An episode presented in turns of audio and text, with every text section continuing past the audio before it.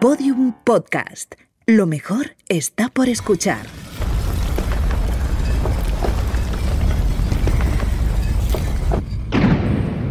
Dentro de la pirámide. Con Nacho Ares. Podium Podcast.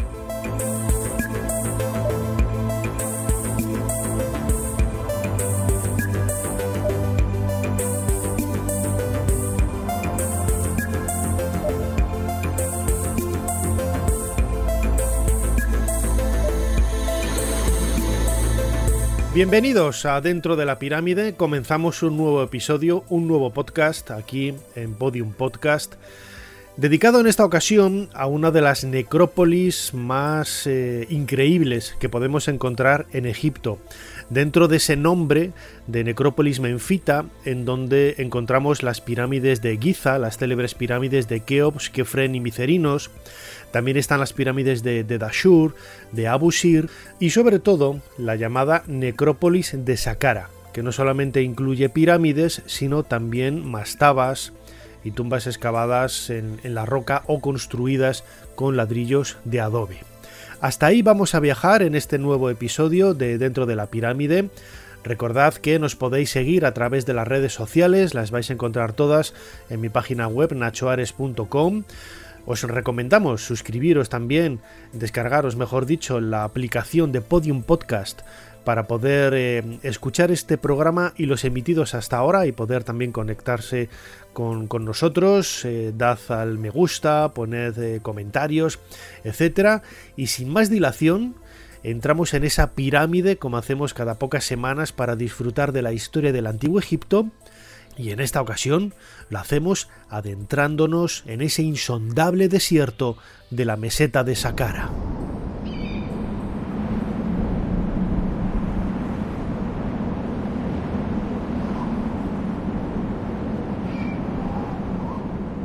Saqqara se encuentra al sur del Cairo, a unos 20 kilómetros.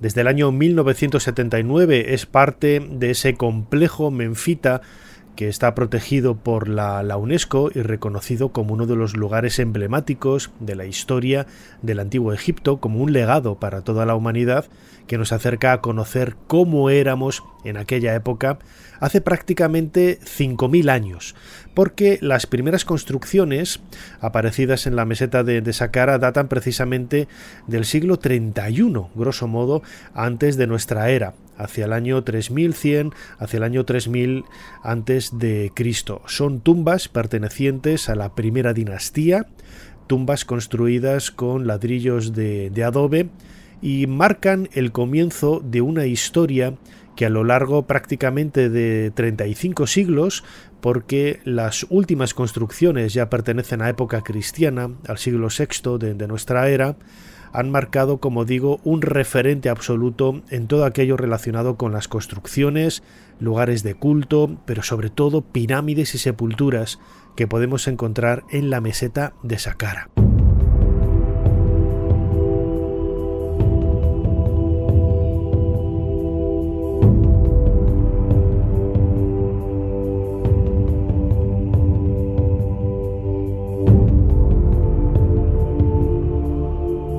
Vamos a encender nuestro coche, nos vamos a colocar justo a la entrada del, recinto y vamos a ascender por esa carretera que nos lleva a la planicie de Memphis.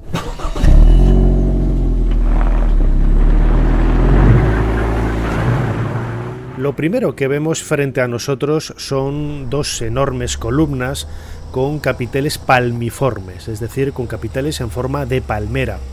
Son los restos del templo funerario de la pirámide de Unas, que está al otro extremo del desierto, al otro extremo al que tenemos que llegar ascendiendo por la carretera que ya se nos abre delante de nosotros a la derecha. Al final de esa primera loma, antes de girar hacia la izquierda, vamos a descubrir en la hondonada la necrópolis llamada Bubastellon, el lugar en donde hay enterramientos de varios personajes importantes del Reino Nuevo, como por ejemplo la nodriza Maya, la nodriza de Tutankamón, cuya tumba fue descubierta por Allen Zibi hace prácticamente dos décadas y que supuso uno de los grandes, eh, una de las grandes revoluciones desde el punto de vista de la arqueología en esta necrópolis. Si seguimos ascendiendo muy pronto, muy pronto, dejando a la derecha la pirámide de Userkaf de la quinta dinastía, nos vamos a topar de frente con el mayor complejo, el que da empaque, el que da presencia, el que da esa carta de presentación a la meseta de Saqqara es el complejo funerario del faraón Zoser, con una pirámide escalonada, levantada con seis eh, escalones de, piedra, que pasa por ser la primera construcción en piedra de toda la historia de Egipto. Es cierto que no lejos de ahí hay algunas construcciones también en piedra, algunas de ellas de la primera dinastía, como decíamos al principio de este, de este episodio. Sin embargo, la pirámide escalonada de Zoser eh, siempre se ha entendido como esa primera gran construcción en piedra de la historia de la humanidad, de la historia de la arqueología. ¿Por qué se colocó esta sepultura y otras en este lugar? Tenemos que focalizarlo todo a un sentimiento religioso, pero también a un sentimiento mágico.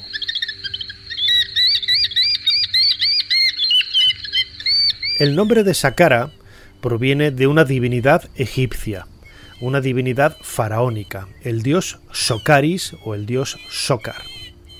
Esta divinidad, que aparece ya en los textos de las pirámides, hace referencia a un halcón vinculado también con el mundo de, de, la artesanía, un dios creador, pero sobre todo, sobre todo, una divinidad eh, identificada con el mundo funerario, Precisamente hay algunos textos, como el propio texto de las pirámides, o el libro de los muertos, o el libro del Amduat, en donde aparece una descripción del reino de Socaris en esa quinta hora del, del Amduat.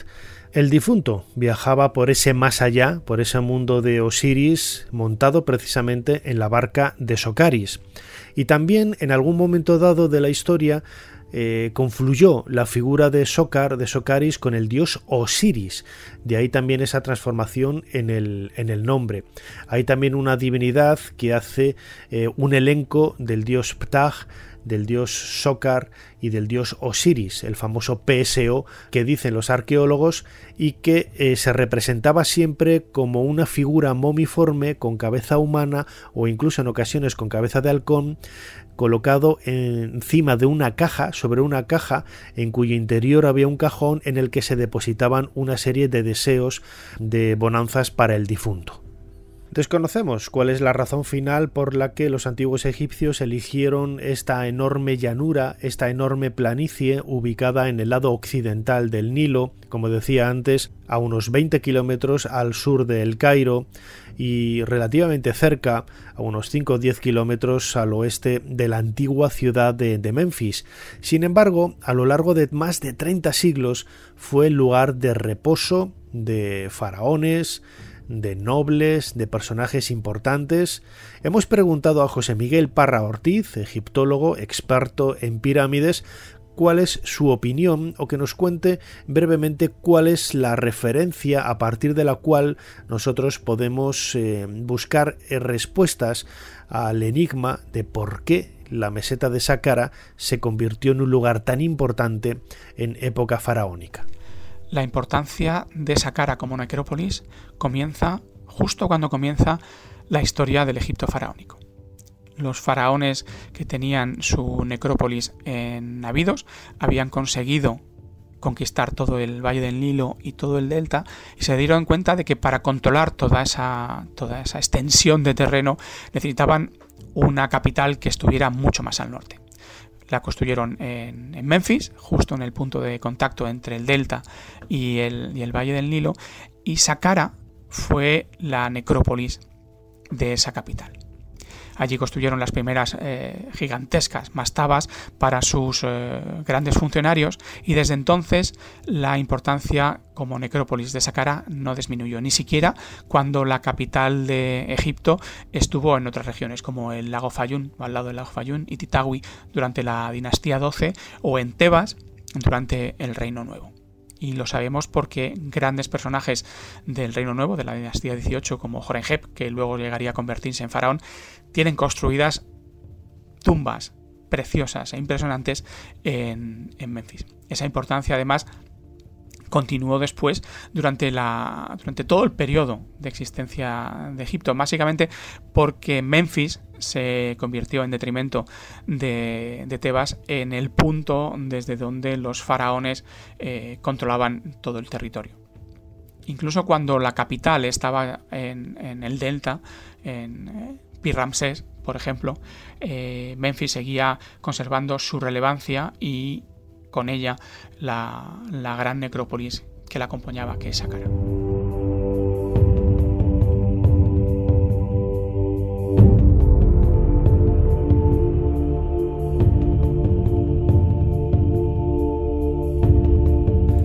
Las tumbas que descubrimos en la meseta de Saqqara son increíblemente hermosas nos reflejan la vida cotidiana de esos nobles, de esos personajes importantes, pero sobre todo cómo era la naturaleza de aquella época.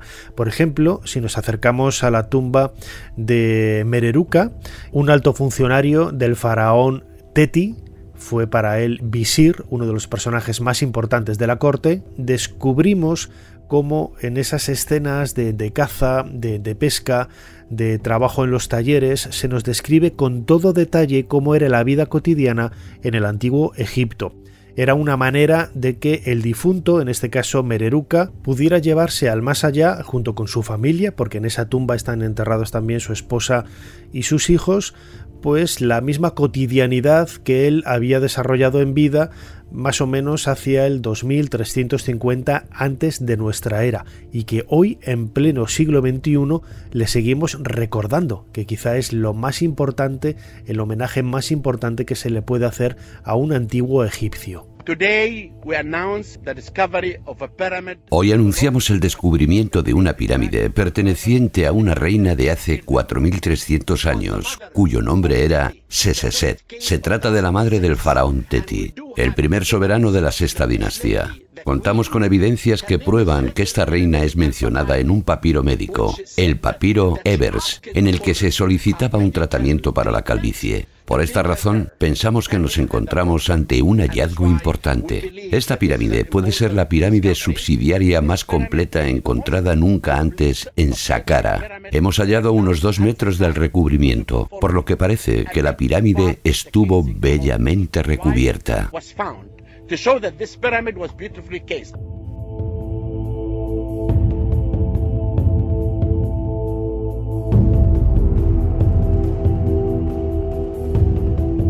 Es la voz del doctor Zahi Hawass anunciando en 2008 el descubrimiento de la pirámide de la reina Shesheshet, la madre precisamente de Teti, uno de los personajes más emblemáticos de la historia de, de Saqqara por la importancia que tiene su, su, pirámide con textos y no solamente esta construcción sino también las mastabas, las tumbas aledañas que hay alrededor. Es precisamente aquí en Saqqara donde nace el nombre mastaba, el término mastaba refiriéndose a este tipo de tumbas. Mastaba es una palabra árabe que significa banco y hace referencia al banco corrido que hay en la fachada de las casas. Pues bien, los obreros que trabajaban para Mariette en el siglo XIX interpretaron que estas eh, tumbas, que tenían las paredes rectas o en talud un poco inclinadas, se asemejaban mucho a los bancos corridos que hay en la entrada de sus casas. De ahí que desde entonces, desde mediados del siglo XIX, esta tipología de tumbas reciba el nombre de mastabas.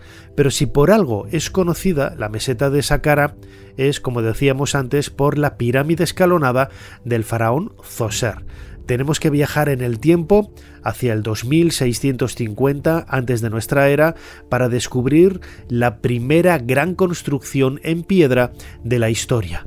Son seis peldaños, una escalera hacia el cielo, como han identificado algunos investigadores, y que debía de conectar al faraón, el faraón Zoser, con las estrellas. Hay que pensar que la entrada está colocada en el lado norte, como sucede con todas las pirámides, y hay una inclinación en la habitación llamada Serdab, en donde se colocaba la estatua del difunto, justo a la entrada de, en el exterior de la, de la pirámide, la escultura del faraón está inclinada 16 grados hacia el norte, es decir, está mirando hacia las estrellas imperecederas, tiene la misma inclinación que el pasaje de entrada que podemos observar en otras pirámides de la misma época. Estas estrellas imperecederas eran consideradas eternas porque siempre estaban presentes en el firmamento. De esta manera se quería que el faraón adquiriera el poder de estas estrellas para vivir eternamente año tras año, generación tras generación. La estructura de la pirámide escalonada, que ha sido recientemente abierta al público, es bastante singular. Cuenta con una serie de, pasadizos laberínticos en su interior que van a dar a un enorme pozo de casi 30 metros de profundidad en donde fue colocado el sarcófago del faraón. Hace años, en las primeras excavaciones, aparecieron restos de una momia, un pie momificado, que en un primer momento se creyó que era un reenterramiento, es decir, una reutilización de la pirámide. Sin embargo, luego, por el método de momificación y dataciones, se sabe que es el pie del faraón Zoser, es decir, es contemporáneo a la construcción eh, de esta pirámide de casi 60 metros de altura, que no lo he dicho antes, y que se percibe perfectamente desde cualquier lugar del horizonte plano de esa necrópolis menfita.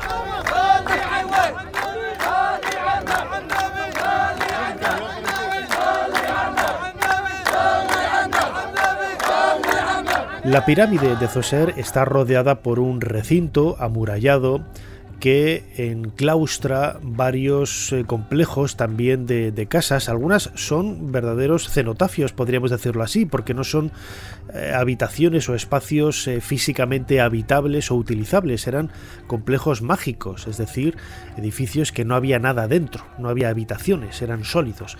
Bueno, pues mm, estos edificios marcan un poco la imagen de trascendencia que tenía el lugar para intentar llevar hacia el infinito la existencia del faraón Zoser. Hay una parte en el patio que se abre al sur de la pirámide del faraón llamado el patio Hepset, en donde se debía de realizar esta fiesta sed, esta fiesta de rejuvenecimiento o de eh, renovación de la energía vital que el faraón debía de hacer cada 30 años para reencontrarse con los dioses y seguir en el trono de Egipto. Todo el complejo, tanto el muro como la pirámide, son extraordinarios y desde luego que marcan un poco la seña de identidad de la necrópolis de Saqqara.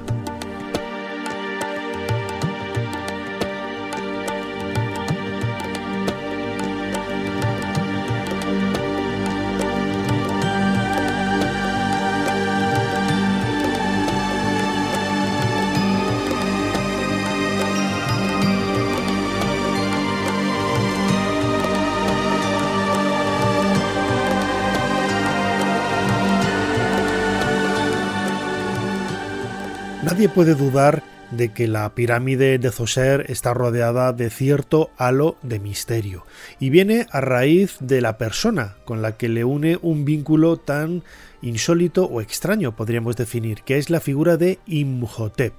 Imhotep sabemos que fue uno de los personajes más importantes de la corte de este faraón hacia el 2650, como decía antes, antes de nuestra era.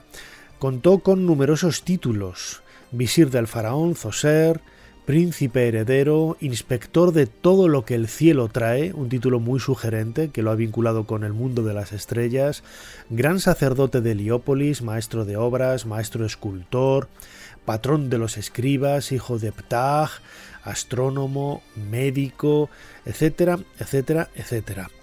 Todos estos cargos, todas estas actividades llevadas a cabo por la figura de Imhotep lo convierten, como digo, en un personaje emblemático de la historia de Egipto porque luego fue divinizado.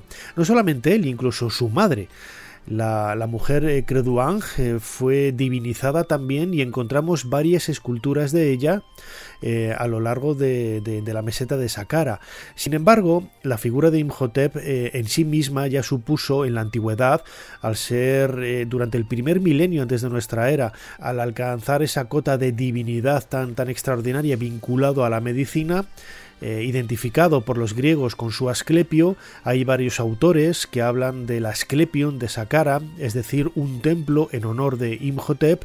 Bueno, pues todo este batiburrillo de, elementos eh, mágicos y misteriosos han convertido en Imhotep en el referente y la búsqueda de uno de los personajes, como digo, más eh, importantes de la historia de Egipto. En los últimos años, los arqueólogos, encabezados por Zahi Hawass, están buscando de manera denodada la tumba de Imhotep en Saqqara.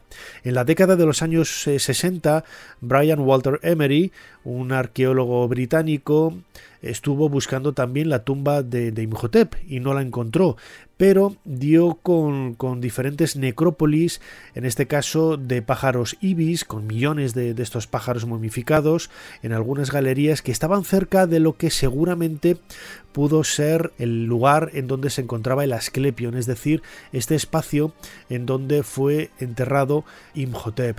Yo recuerdo que cuando era director de revista de arqueología, en el número de mayo de 2008, en el número 325, publiqué un artículo de, eh, Ian eh, Mathison, un escocés, un investigador escocés que estaba trabajando en un emplazamiento al norte del complejo de Zoser, muy cerquita de la pirámide de Userkaf, a raíz de una prospección que ellos habían realizado por satélite. Ahí encontrábamos una estructura rectangular muy parecida al recinto funerario que rodea a la pirámide de Zoser, lo que podría estar señalando quizá eh, si Imhotep realmente fue el diseñador y constructor de la pirámide del faraón, bueno, pues podríamos estar delante de la tumba de este personaje tan importante divinizado en la historia de Egipto. Los trabajos quedaron un poco en el, en el aire, eh, no se dio en las prospecciones sobre el terreno, siguiendo un poco los resultados del escáner, de las imágenes satelitales no se dio con, con, evidencias que demostraran que allí podía haber algo de interés y se dejó de lado. Sin embargo, la tumba de Imhotep sigue siendo uno de esos mm, objetivos que buscan muchos arqueólogos. Hemos preguntado a José Miguel Parra y esto es lo que nos ha contado sobre la extraordinaria figura de este personaje tan carismático. Imhotep fue una de las personalidades más conocidas del antiguo Egipto destaca sobre todo su labor como arquitecto, como el creador, diseñador de la primera pirámide construida en el mundo, pero sobre todo del primer edificio de piedra o completamente de piedra construido en el mundo. Es además el constructor de la segunda pirámide construida en el antiguo Egipto, la de Sejenjet, que se encuentra al suroeste de la pirámide de Yoser. Lo interesante es que esta pirámide quedó sin terminar. Destaca sobre todo porque no solamente fue un arquitecto, sino que además fue gran sacerdote, eh, visir, era en realidad el factotum del soberano. Un una personalidad eh, sin duda muy destacada que hizo que en época tardía llegara a ser eh, considerado como el santo patrón de los escribas egipcios que dejaban caer al suelo cuatro gotas del agua con el que diluían la tinta en forma de homenaje. ese concepto de él como sabio llegó a, tal punto que en época tardía fue santificado y llegó a ser identificado incluso con el, con el dios Tot.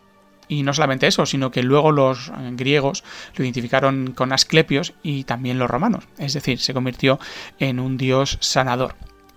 Destaca una cosa de, él, es que no conocemos dónde está su tumba. Suponemos que está en Saqqara y por el modo que tenían los egipcios de construir eh, las tumbas de sus faraones, suponemos, hemos de suponer que está alrededor, en algún punto de los que rodean la pirámide, la pirámide escalonada. Pero por desgracia, por ahora no se ha desenterrado ninguna tumba que haya sido posible eh, adscribirle. De modo que Inhotep, ese gran personaje del mundo antiguo, solamente lo conocemos eh, por las citas, las referencias que hay, eh, porque aparece en el pie de una estatua del faraón, donde aparecen todos sus títulos, o porque sus títulos aparecen en un en las marcas que dejó un sello cilíndrico en el cemento de algunas de las habitaciones interiores de la pirámide escalonada.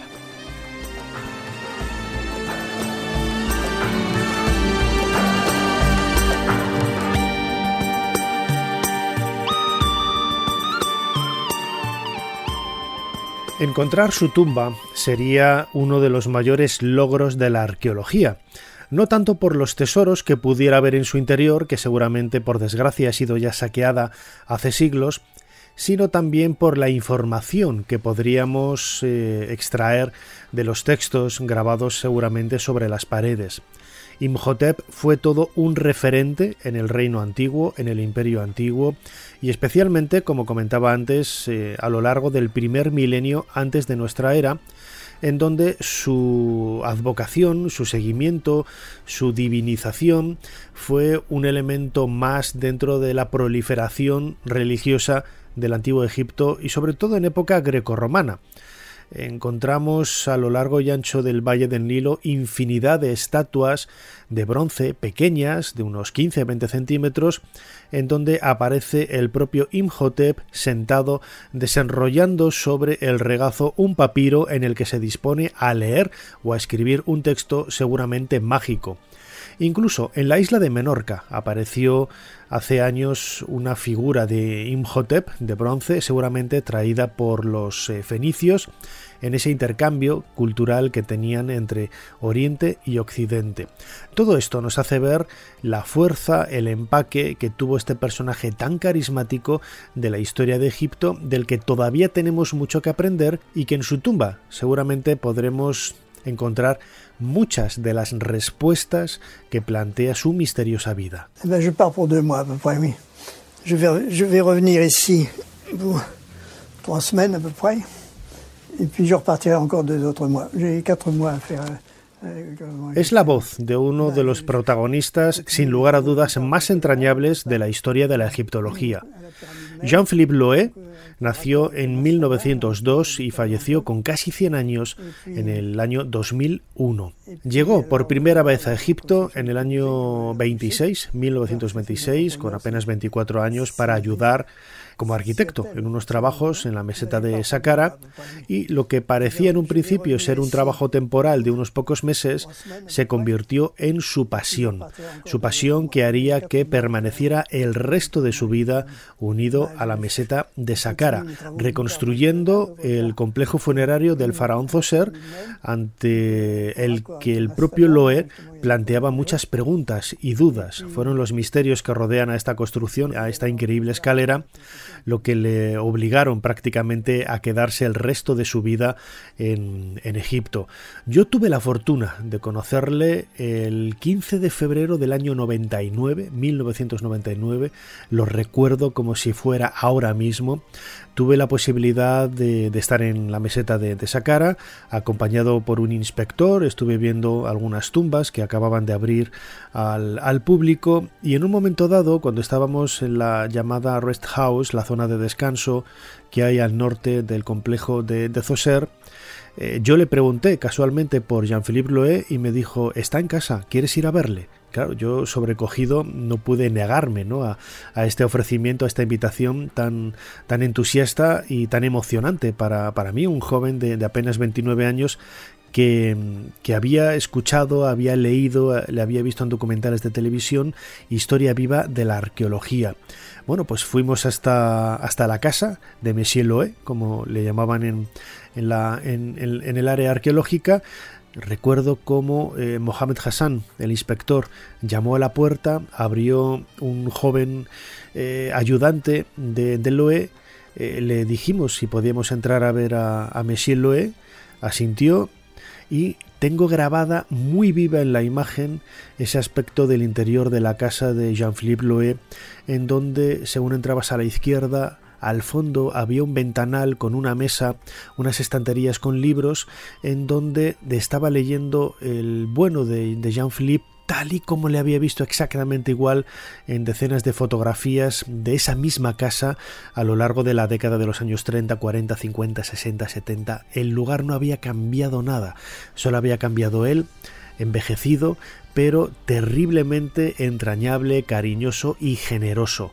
Me invitó a visitar con él la meseta de, de Saqqara, la pirámide de Zoser, y estuvimos hablando largo y tendido sobre algunos de los misterios que rodean a la construcción de las pirámides. Él me reconocía, por ejemplo, algunos detalles eh, bastante singulares, ¿no? Como por ejemplo eh, Imhotep o Gemiunu, en el caso de la gran pirámide de Keops, ostentan el título de grandes constructores del faraón, eh, jefes de las obras del faraón, y nosotros suponemos desde nuestra perspectiva que ellos son los creadores, arquitectos, constructores de estas magníficas pirámides, pero pero en el título, en sus biografías, no aparece nada en ese sentido. ¿Por qué Gemiunu, por ejemplo, en el caso de la Gran Pirámide, no, no puso en su biografía, en sus textos que aparecen en su tumba de la meseta de Giza, que él es el constructor, que él es el diseñador de la Gran Pirámide del faraón Keops? Lo mismo sucede con eh, Imhotep, que sí que es cierto que guarda el título de jefe de los constructores, pero no hay una referencia directa que identifique a Imhotep con la construcción, el diseño la erección de esta pirámide escalonada. Era solo uno de los grandes eh, enigmas que intentamos resolver en una charla de prácticamente una hora en la terraza que se abría en la parte de atrás de, su casa tomando pues un, zumo de, melocotón, una, una visita que tengo grabada en la memoria de una forma pues eh, muy viva y muy emocionada. En uno de los primeros episodios de Dentro de la pirámide recuerdo que pusimos un fragmento de una película el Valle de los Reyes del año 1954. Vamos a volver a escucharlo porque es el comienzo de la película, la siguen pasando todavía en la televisión, hace pocas semanas la pude ver en uno de los canales de las plataformas digitales. Y tiene la virtud de que está rodada in situ en Egipto. Y esa escena del inicio eh, está grabada precisamente en la meseta de Saqqara en el momento en el que Jean-Philippe Loé estaba eh, reconstruyendo el muro perimetral de la pirámide escalonada de Zoser. Todo un ejemplo y toda una joya para intentar reconstruir la historia de la arqueología que es realmente apasionante en el caso de la meseta.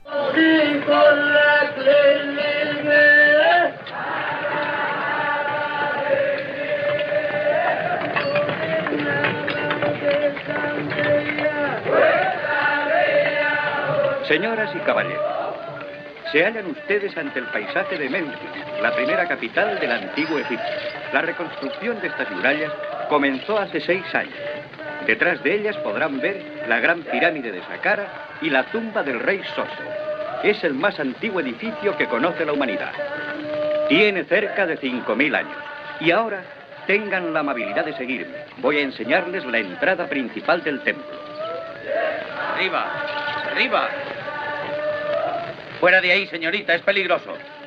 ¿Está usted seguro de que es el señor Brandon? Sí, señora. Mark Brandon, mudir, jefe. Espéreme en el coche, por favor. Está bien. Seguid, seguid. No os detengáis. Arriba. Señor Brandon. Arriba, deprisa. Vamos. Señor Brandon. Con cuidado. Vamos. Cuidado. Mudir. Mudir. Una señora desea verle. En aquella época, Jean-Philippe Loé también estaba trabajando en lo que luego a la postre sería el Museo de Imhotep, un museo dedicado precisamente a la figura de este sabio arquitecto constructor de la época del faraón Zoser y que se encuentra a la entrada del recinto del complejo de Saqqara. Eh, precisamente eh, justo en la entrada del, del, museo, según entramos a la izquierda, hay una pequeña habitación que nos retrotrae en el tiempo a la historia de las excavaciones en la planicie y algunos de los objetos que hay allí, como la mesa, la silla, eh, algunos libros, el famoso sombrero que siempre llevaba, pertenecen precisamente a Jean-Philippe Loé. Historia viva, como decía antes, de la arqueología, una persona que conoció a Howard Carter, que conoció a Pierre Montet y el descubrimiento de las tumbas reales de, Tanis, un personaje que también pues, fue testigo del traslado de los templos de, Abu Simbel, pues todo, todo eso lo vivió Jean-Philippe Loé y mucho más, porque era sin lugar a dudas eh, quizás uno de los personajes más emblemáticos de la historia de Egipto.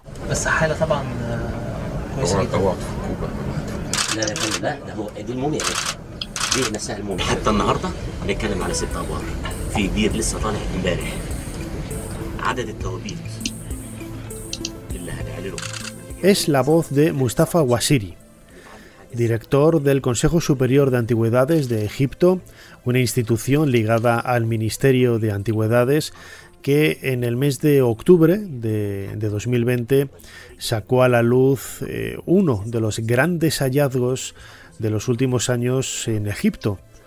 Eh, casi 80 ataúdes de madera aparecidos en varios pozos en la meseta de Saqqara el lugar en donde estamos desarrollando este episodio de dentro de la pirámide.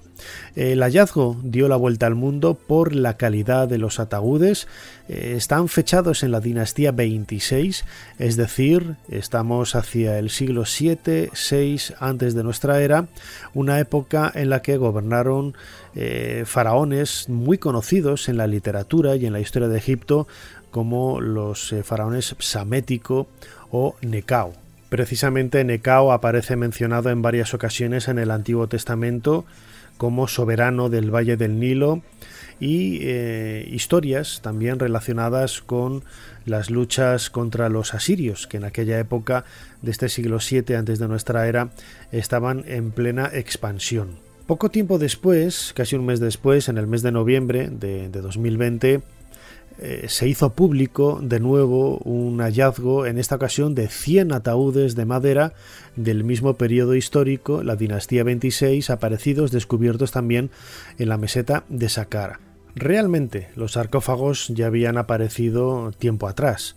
Sin embargo, pues las circunstancias han hecho que estos dos hallazgos, eh, sobre todo el último, con 100 ataúdes de madera como el descubrimiento más importante de lo que va de, siglo en, Egipto, bueno, pues eh, han cubierto muchas páginas de periódicos en todo el mundo, haciendo llamar la atención sobre la situación en, Egipto y llamando también un poco a la vuelta del turismo que debido a la, pandemia, a la pandemia del coronavirus, pues había hecho pues estremecer ¿no? la economía del país.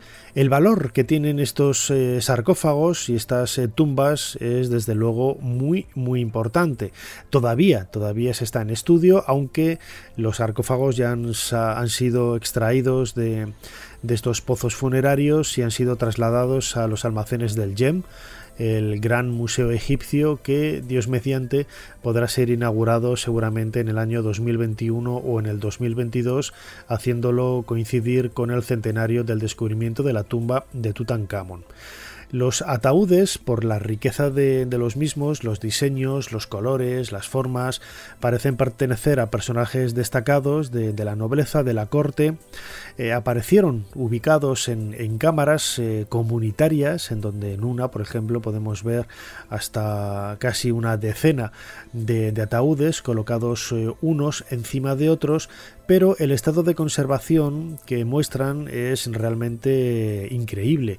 Algunos de ellos se fueron abiertos delante de las cámaras de, televisión y en su interior se podía ver perfectamente el vendaje eh, cuidadoso típico de la dinastía 26 y la colocación por encima del, del rostro, por la parte superior de la momia, de una máscara, una máscara de cartonaje, ya no estamos hablando de esas máscaras de oro, como veíamos en los grandes soberanos de la historia de Egipto, como la famosa máscara de, de Tutankamón, sino que el cartonaje hace referencia a una especie de pasta parecida a la pasta de papel, pero que en realidad está hecha con, yeso y con, y con tela, eh, fácilmente moldeable y era un material muy utilizado no solamente para hacer este tipo de, máscaras, sino también algunos eh, recubrimientos de, la momia y en ocasiones también pues eh, algunas estructuras que reciben el nombre de cartonaje precisamente que no son ataúdes desde el punto de vista exterior parece un simple ataúd, pero realmente es un, es un cartonaje en donde tú colocas la momia, lo envuelves en, esta estructura hecha de, este material, lo coses por la parte de atrás y le pones una tapa en, los pies. Y desde el exterior parece una, una momia, o mejor dicho, un, ataúd de, madera. los ejemplos eh, son muy variados desde el punto de vista tipológico. Hay algunos ataúdes que son todos de color negro, hay otros que, aparecen sin apenas eh, policromía o sin textos. Y lo más importante es que ahora queda por hacer un trabajo metódico de investigación sobre las personas que fueron enterradas en, estos eh, ataúdes y cuál era el papel que desempeñaban, qué función política o social o religiosa desempeñaban en la, en la necrópolis de Saqqara o en la ciudad de Memphis, en el complejo urbano de Memphis que eh, les propició la posibilidad de ser enterrados en un lugar como la increíble meseta de Saqqara.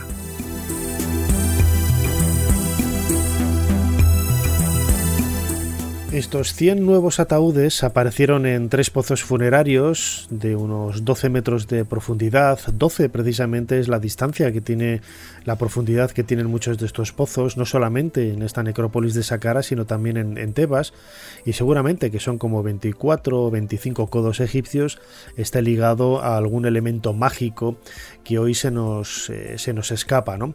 Pero lo importante es que bueno, los, los ataúdes estaban acompañados también de representaciones de máscaras funerarias y de otros objetos que lo relacionan de una manera directa con el culto que decía al principio de, este episodio de la necrópolis, que es la divinidad Ptah Sokaris, Ptah o, Ptah Sokar, ¿no?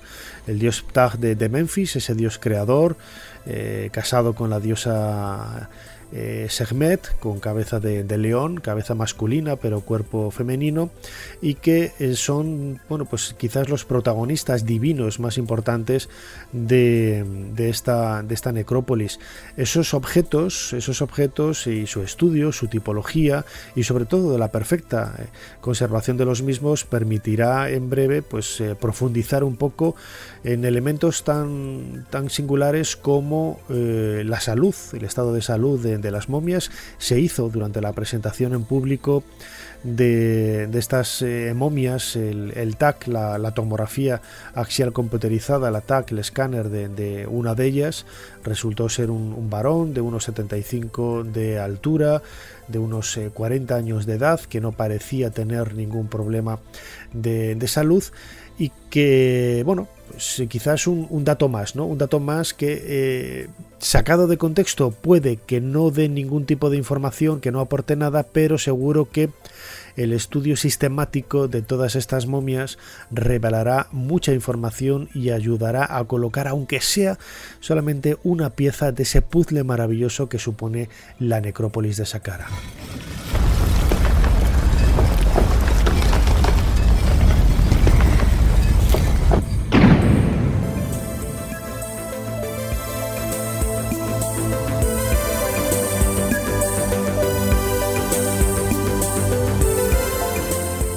Hemos estado en una tierra de pirámides y aquí en nuestro programa colocamos un nuevo bloque para poder cerrar ya nuestra particular pirámide con la que hemos estado viajando en el tiempo en los últimos minutos para conocer la necrópolis de Saqqara, la tierra de Imhotep y la tierra de Jean-Philippe Le Loé, estos dos eh, magos, me atrevería a decir, uno de la antigüedad y el otro del presente, que tanto nos han legado para la humanidad a intentar conocer nuevos datos del mundo de los faraones.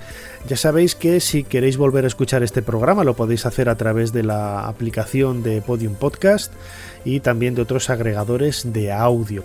No olvidéis que también existe un canal de vídeo dentro de la pirámide eh, con el mismo nombre en donde a través de YouTube vais a tener eh, imágenes, eh, vídeos y complementos que ayudan a bueno pues a ampliar un poco las historias que os hemos estado contando en estos minutos aquí dentro de la pirámide. Por mi parte, no me queda más que daros de nuevo las gracias por haber estado ahí y nos seguimos escuchando aquí dentro de muy poco, dentro de la pirámide. Hasta pronto.